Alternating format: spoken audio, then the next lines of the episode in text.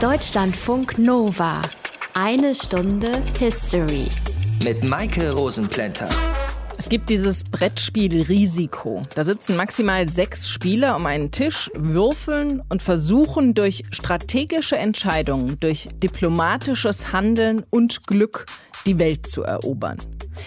Manchmal glaube ich, dass die Mächtigen in Europa früher auch ab und an zusammensaßen und gewürfelt haben. Und dann Länder, die in ihrem Einflussbereich lagen, einfach mal neu aufgeteilt haben. Weil war strategisch sinnvoll. So geschehen zum Beispiel mit Polen. Mehrfach. Das erste Mal 1772. Da ist Polen zumindest teilweise zwischen Österreich, Preußen und Russland aufgeteilt worden. Wieso und warum sie das so einfach konnten, das klären wir heute in der einen Stunde History. Und mit dabei ist natürlich auch wieder er hier. Aus den prallgefüllten Schatzkammern der Menschheitsgeschichte. Euer Deutschlandfunk Nova-Historiker Dr. Matthias von Helfeld. Hi. Hi. 1772, da wurde Polen zum ersten Mal, teilweise zumindest, eben unter seinen Nachbarn aufgeteilt. Warum haben Österreich, Preußen und Russland das denn gemacht? Wir müssen erstmal eine kleine Vorbemerkung machen, nämlich nach heutigen Gesichtspunkten und unseren politischen Kategorien von heute ähm, wäre das natürlich ein schweres völkerrechtliches Vergehen gewesen, Absolut. was diese drei Länder da gemeinschaftlich begangen haben. Aber das bringt uns nicht weiter, wenn wir diese Teilung und die weiteren Teilungen des Landes betrachten und auf das heutige Polen beziehen wollen. Und wie haben das die Machthaber der anderen Länder dann, also zum Beispiel der preußische König Friedrich der Große, begründet? Naja, Friedrich der Große war eben nicht nur der Feingeist, der Querflöte spielen konnte und sich die Haare aufdrehte, sondern er war auch ein Machtpolitiker, dessen preußisches Reich nicht zusammenhängend war. Es gab keine Landverbindung zwischen, sagen wir einmal, Berlin auf der einen Seite und Königsberg oder Tilsit auf der anderen.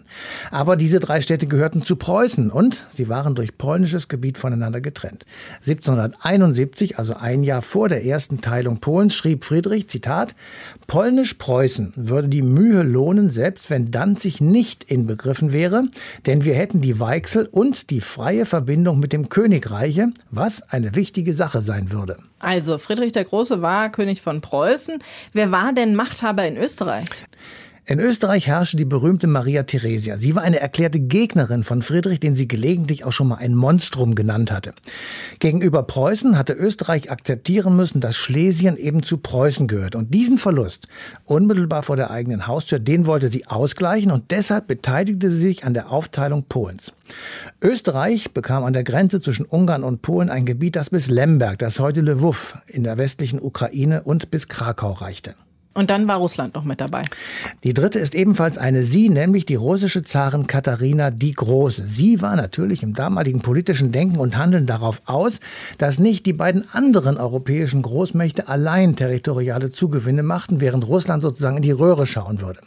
Russland übte im Übrigen in den Jahrzehnten davor schon eine Hegemonie in Polen aus, sodass Russland natürlich auch Interesse an polnischen Gebieten hatte. Jeder so, wie es für ihn oder für sie am besten ist. Und Polen wurde einfach mal so aufgeteilt. 1772 das erste Mal. Reden wir drüber hier in der einen Stunde History. Deutschlandfunk Nova. Polen als Spielball seiner Nachbarn, von dem sich jeder ein Stückchen abgezupft hat, so wie er oder sie es gerade wollten. So geschehen 1772 bei der ersten Teilung Polens zwischen Preußen, Österreich und Russland. Wiebke Lehnhoff aus dem History-Team hat sich mal genauer angeschaut, wie das damals so abgelaufen ist. Polen, das war mehrere hundert Jahre lang eine führende Macht in Mittel- und Osteuropa, nämlich als Doppelstaat Polen-Litauen. Einer der größten Staaten Europas mit Einflussgebieten von der Ostsee bis fast zum Schwarzen Meer. Aber seit dem 17. Jahrhundert ging es langsam bergab mit dieser Macht. Und schließlich geriet Polen-Litauen unter russische Vorherrschaft.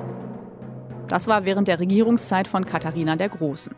Sie will Polen weiter politisch kontrollieren, kann aber nicht einfach einmarschieren, denn dann würde sie die beiden anderen angrenzenden Länder, Preußen und Österreich, verärgern. Es herrscht der Gedanke vor, dass es ein Gleichgewicht der Mächte geben muss zwischen Russland, Preußen und Österreich. Und eine Idee, dieses Gleichgewicht zu halten, ist, Polen sozusagen als Ausgleich zu benutzen. Der Preuße Friedrich II. will schon lange eine Landverbindung herstellen zwischen seinen zusammenhängenden Gebieten um Berlin und Pommern an der Ostsee und dem abgetrennten Ostpreußen weiter nordöstlich. Aber er hält sich zurück, denn ich halte es nicht für angebracht, diese Provinz mit Waffengewalt zu gewinnen. Erwerbungen mit der Feder sind solchen mit dem Schwert allemal vorzuziehen. Friedrich will Russland nicht verärgern und er ist geduldig. Im Jahr 1768 überlegt er, vielleicht könnte man dieses Gebiet besser durch Verhandlungen Stück um Stück gewinnen als durch das Anrecht auf Eroberung. Im Falle, dass Russland unserer Hilfe dringend bedürfte, gäbe es vielleicht ein Mittel, Tarn und Elbing mit Umgebung abzutrennen. Dadurch würde die Verbindung zwischen Pommern und der Weichsel hergestellt. Ein anderes Mal könnte man ein anderes Stück nehmen. Auch die Herrscherin von Österreich und Ungarn, Maria Theresia, ist interessiert daran, ihr Reich zu vergrößern. Ende 1769 lässt sie im Gebiet von Polen-Litauen die Zipser Städte besetzen, die mehrere hundert Jahre zuvor von Ungarn an Polen verpfändet worden waren. Und währenddessen marschieren preußische Truppen in die westlichen polnischen Gebiete ein, mit russischem Einverständnis. Danach beginnen Preußen und Russland mit Verhandlungen über die Zukunft Polens. Friedrich, mein Lieber, ich danke euch für eure Hilfe im Krieg gegen die Osmanen. Aber gern, Katharina. Wir großen Mächte müssen uns ja unterstützen. Was haltet ihr von Österreichs Annektierung der Zipzer Städte? Ich sehe, ihr zögert, aber ich weiß wohl von euren Wünschen. Endlich ein vereintes Preußen. Nun, Österreich hat es vorgemacht. Warum tun wir es nicht gleich? Schließlich muss doch jeder etwas haben. Nun, wenn ihr es so sagt, Katharina, ich hätte da einen Vorschlag.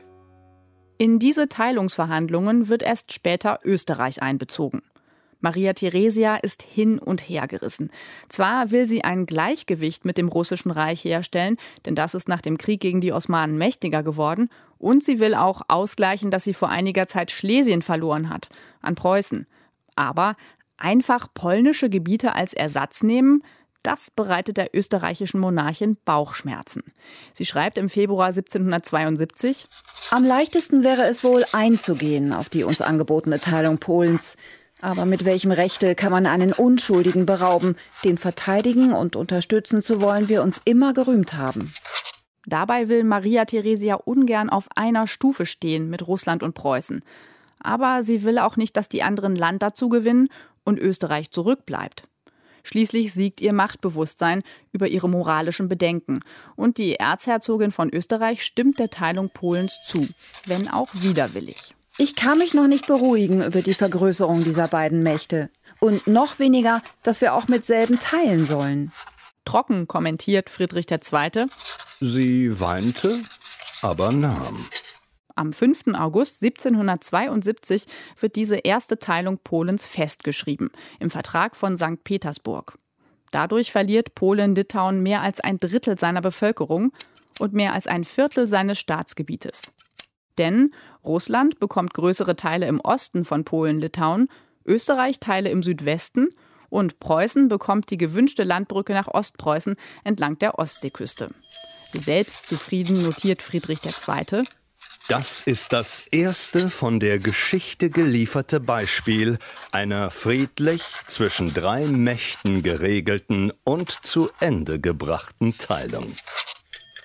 Wiebke Lehnhoff hat uns mit zurückgenommen ins Jahr 1772, als Preußen, Österreich und Russland Polen, zumindest teilweise, untereinander aufgeteilt haben.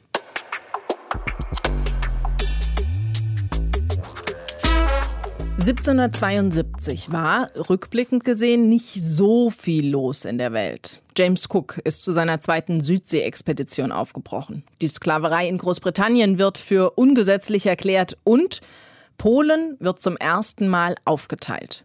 Über diese erste Teilung Polens spreche ich jetzt mit Professor Michael Müller, der sich mit der Geschichte Polens besonders auseinandergesetzt hat. Hallo, Herr Müller. Hallo, Frau Rosenplatte. Die drei Player waren damals Preußen, Österreich und Russland. Gehen wir die drei doch mal durch. Welche Gründe hatte Preußen, einen Teil von Polen zu annektieren? Ja, Preußen war ja zu dieser Zeit noch ein armer Staat, der vor allen Dingen wegen seiner Militärausgaben ständig eigentlich über seine eigenen Verhältnisse gelebt hat. Und deshalb gehörte territoriale Expansion, vor allen Dingen Erwerbung von mehr Bevölkerung, gewissermaßen zur Staatsräson Preußens. Es gab nicht sehr viele Möglichkeiten zu expandieren und Expansion war eigentlich auch nur möglich außerhalb der Grenzen des Heiligen Römischen Reichs. Und hier lag als Opfer der schwache Nachbar Polen nahe. Und außerdem, die benachbarten Gebiete waren sehr reiche Territorien, reich an Bevölkerung und reich an Wirtschaftskraft. So wie schon das 1740 von Preußen annektierte Schlesien und was für Preußen vor allen Dingen im Auge war, das waren die Gebiete am Unterlauf der Weichsel mit den großen Städten Danzig, Elbing und Thorn. Wie war das bei Österreich und Russland? Was waren da die Beweggründe? Also Österreich hatte eigentlich keine direkten Interessen an Annexionen äh, in Polen. Dagegen spielte die Rivalität mit Preußen eine ganz große Rolle. Besonders das Interesse Österreichs, den Verlust Schlesiens an Preußen 1740 irgendwie zu kompensieren. Und hier hoffte man in der Krise irgendwie ein Tauschgeschäft zu machen, Schlesien zurückzubekommen und Preußen mit polnischem Territorium zufriedenzustellen. Und Russland?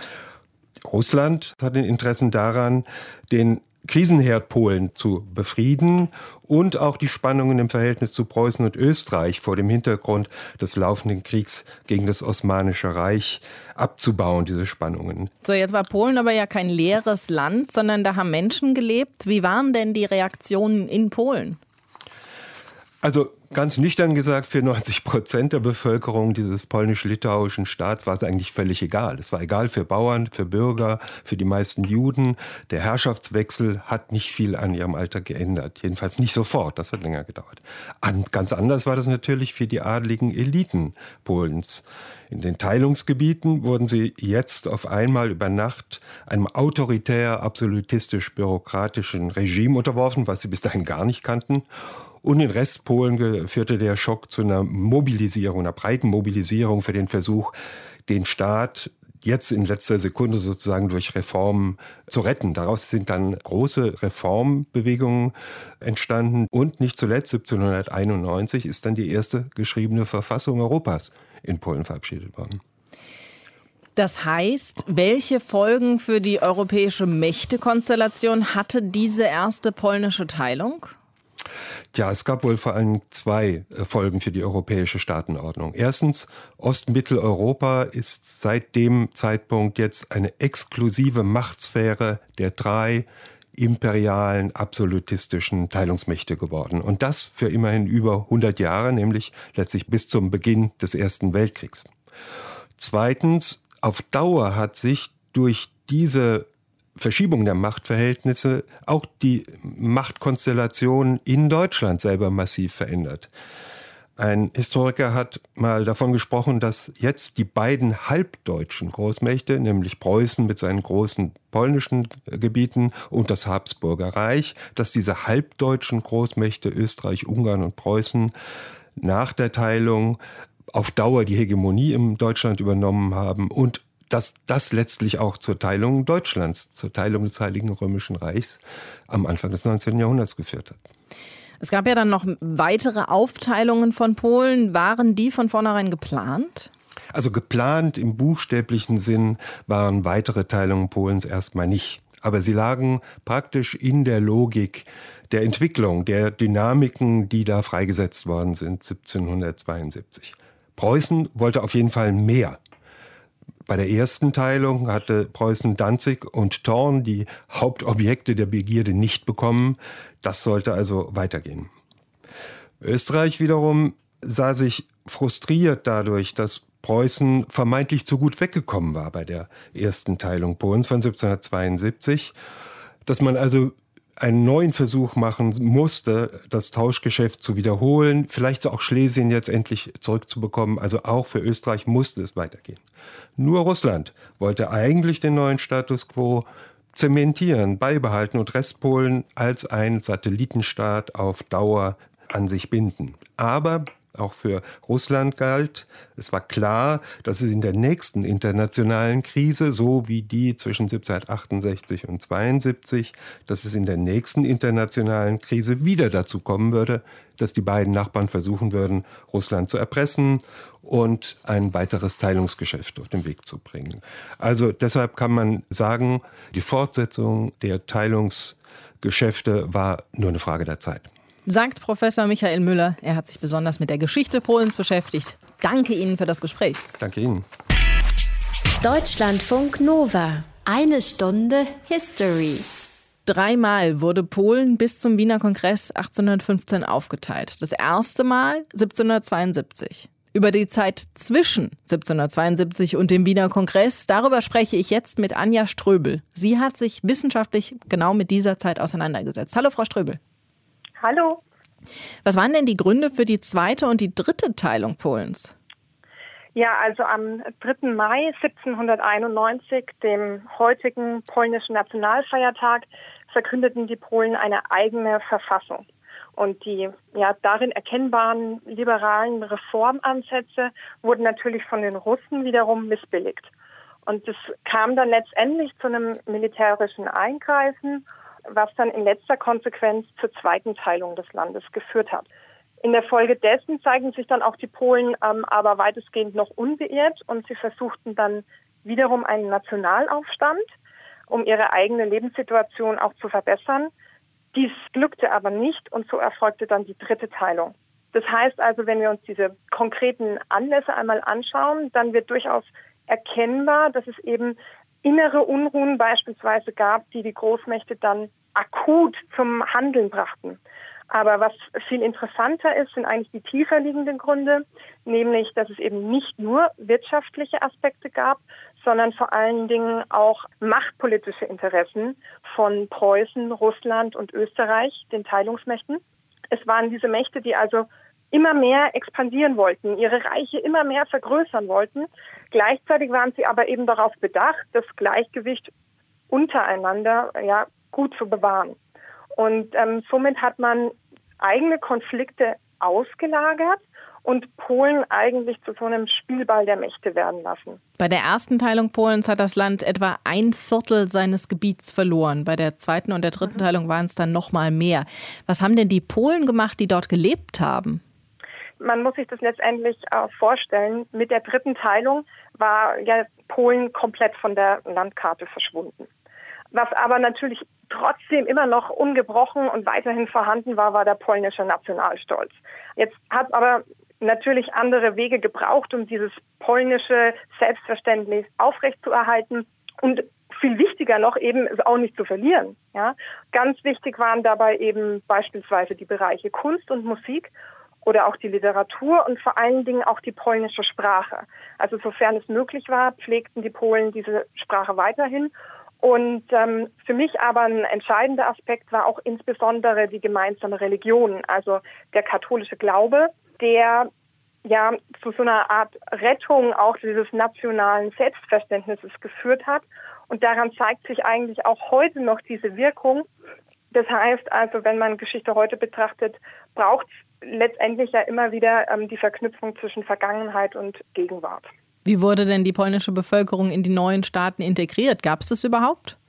Ja, das gab es auf jeden Fall, aber da muss man unterschiedlich vorgehen. Also wir hatten ja die drei Teilungsmächte, Preußen, Russland und Österreich. Preußen hat vollkommen auf eine Germanisierung gesetzt. Das heißt, man wollte eigentlich den eigenen Verwaltungsapparat auf die polnischen Gebiete eins zu eins übertragen und vor allen Dingen auch im Bereich der Schulen hat man diese preußische Lebensweise durchsetzen wollen. Bei den Russen war es ein bisschen differenzierter. Zunächst hat man die polnische Kultur, die Sprache, auch den Glauben ja weitaus erstmal nochmal akzeptiert. Das änderte sich dann aber 1830 mit dem Novemberaufstand und dann haben die Russen wirklich auch einen ganz harten Kurs gefahren, der dann auch dafür sorgte, dass sie auch sehr negativ wahrgenommen wurden. Und freie Religionsausübung oder die Verwendung der eigenen Sprache, daran war dann nicht mehr zu denken. Besser ging es ihnen dann äh, in den von Österreich eingenommenen Gebieten.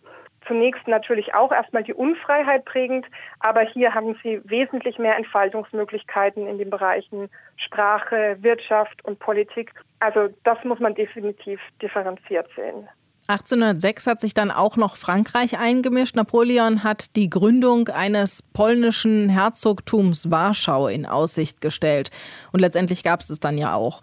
Welche Gründe hatte Napoleon dafür? Da zeigt sich ganz besonders das machtpolitische Kalkül von Napoleon.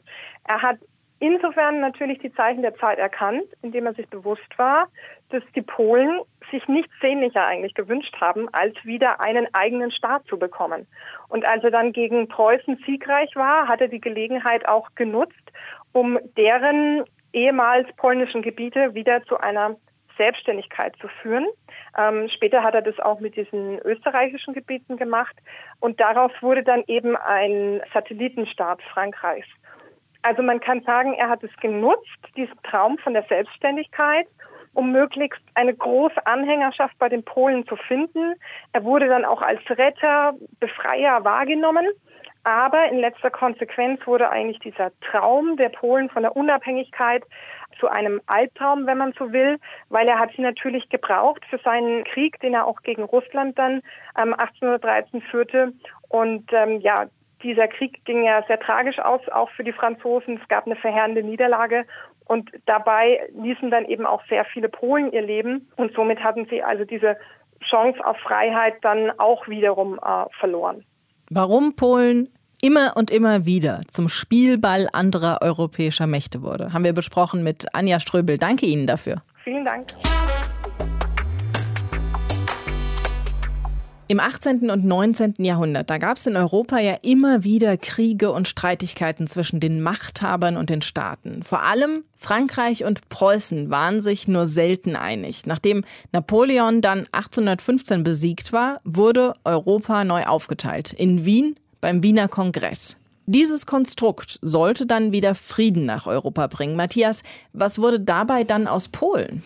Polen war auf dem Wiener Kongress wieder einmal, muss man schon sagen, Zankapfel der europäischen Großmächte, in diesem Falle Zankapfel zwischen Preußen und Russland. Napoleon hatte einen kleinen Vasallenstaat gegründet, das Herzogtum Warschau, das de jure von Friedrich August von Sachsen, de facto aber vom französischen Botschafter regiert wurde.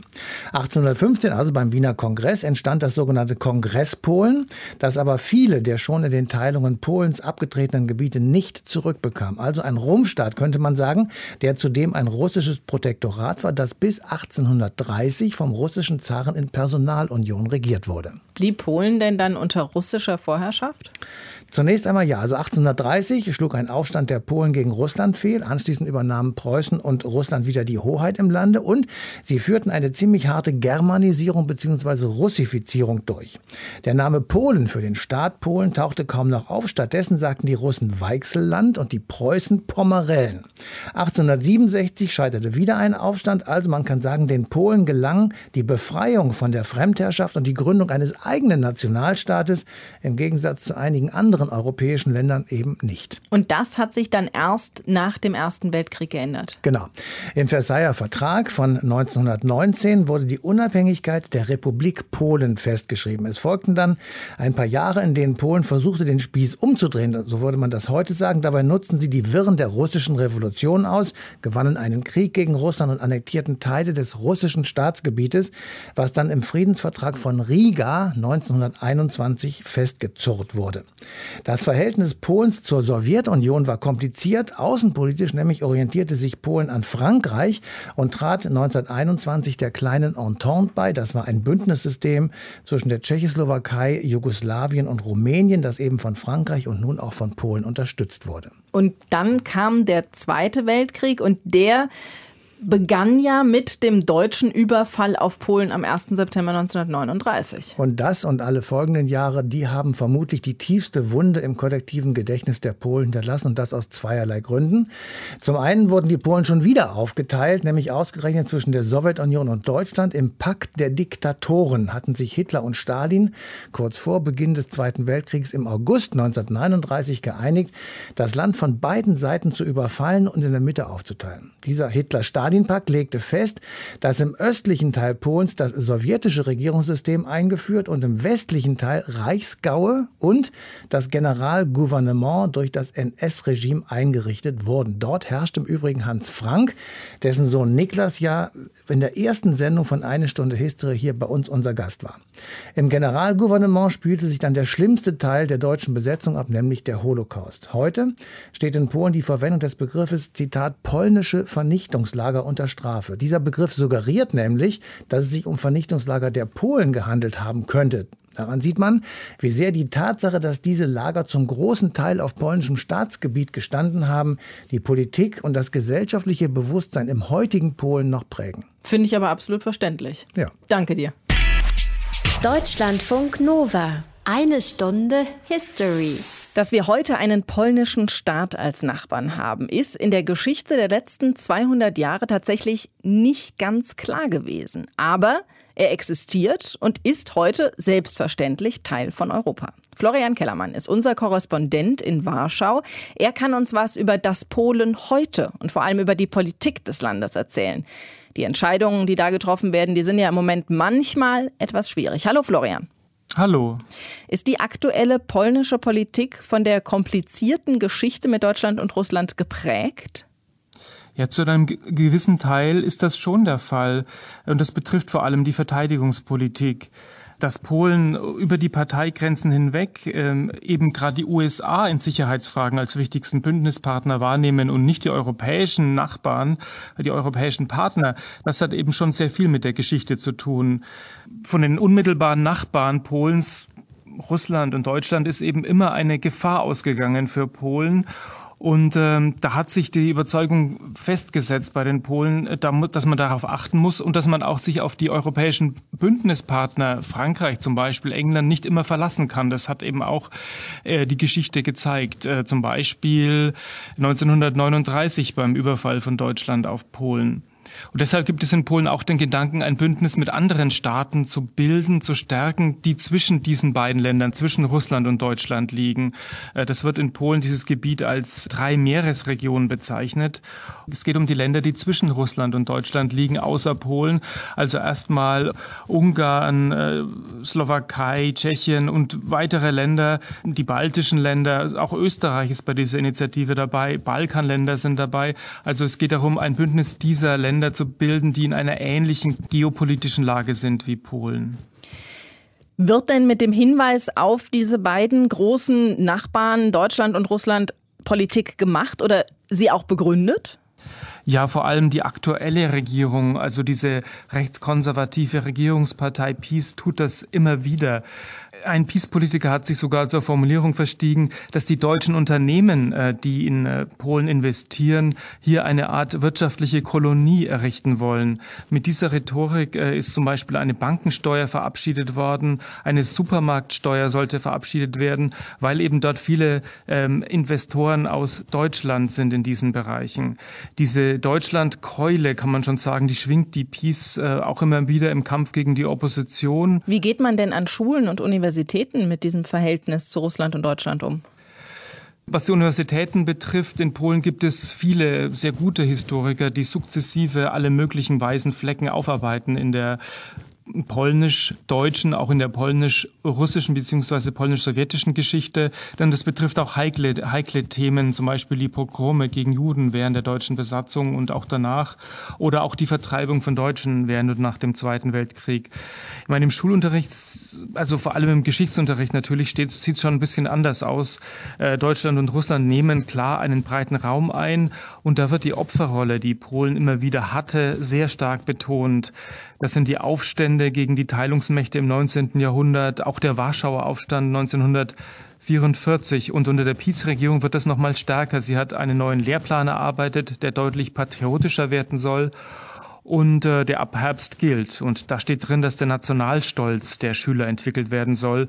Und da geht es eben auch um solche Ereignisse, die viel mit Russland und Deutschland zu tun haben in der Geschichte. Warum ist gerade jetzt so viel Unmut in Polen über Europa, äh, über die Deutschen und die Russen auch?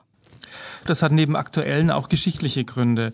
Ich würde das so beschreiben, den Polen geht es eigentlich immer besser zurzeit, die Wirtschaft wächst, die Einkommen steigen, aber es ist eben noch ein deutliches Gefälle zu sehen, äh, zum Beispiel zu Deutschland hin.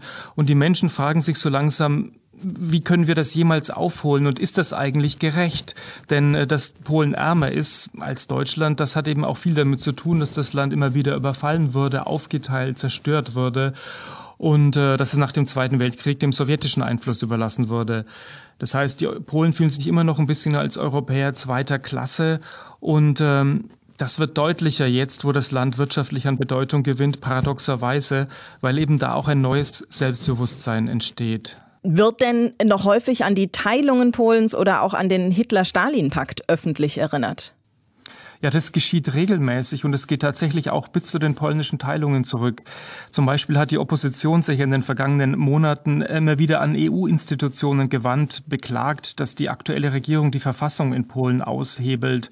Und das ist von der PiS, also von der Regierungspartei und ihren Anhängern als Landesverrat angeprangert worden, und zwar als sogenannte neue Targowica, in Anlehnung an die Konföderation von Targowica. Das war eine Vereinigung polnischer Adliger, polnischer Magnaten, die sich 1792 mit Russland verbündet haben, um Reformkräfte in Polen zu bekämpfen. Das heißt, es geht so weit zurück. Auch der Hitler-Stalin-Pakt wird immer wieder ausgekramt, zum Beispiel bei der Gaspipeline, die deutsche und russische Firmen gebaut haben und äh, die von Politikern als Neuauflage des Hitler-Stalin-Pakts bezeichnet wurde, äh, weil sie eben Polen umgeht. Sie geht durch die Ostsee nämlich sagt Florian Kellermann. Er ist unser Korrespondent in Warschau und hat uns einen Einblick in die Politik Polens heute gegeben. Danke dir dafür. Tschüss.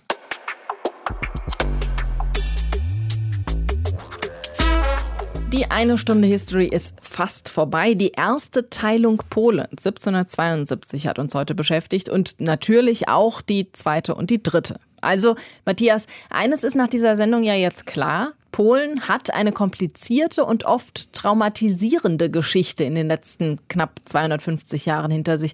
Was fangen wir jetzt damit an? Ja, das ist vermutlich nicht weniger kompliziert als eben diese Geschichte, auch weil wir zumindest mal zwei Dinge auseinanderhalten müssen. Das erste ist die Geschichte und das zweite ist die aktuelle Politik der polnischen Regierung. Wenn wir Respekt vor der polnischen Geschichte haben, dann heißt das ja nicht zwangsläufig, dass wir die momentane Regierungspolitik aus Warschau sozusagen entschuldigen müssen oder gutheißen müssen. Wir müssen das trennen.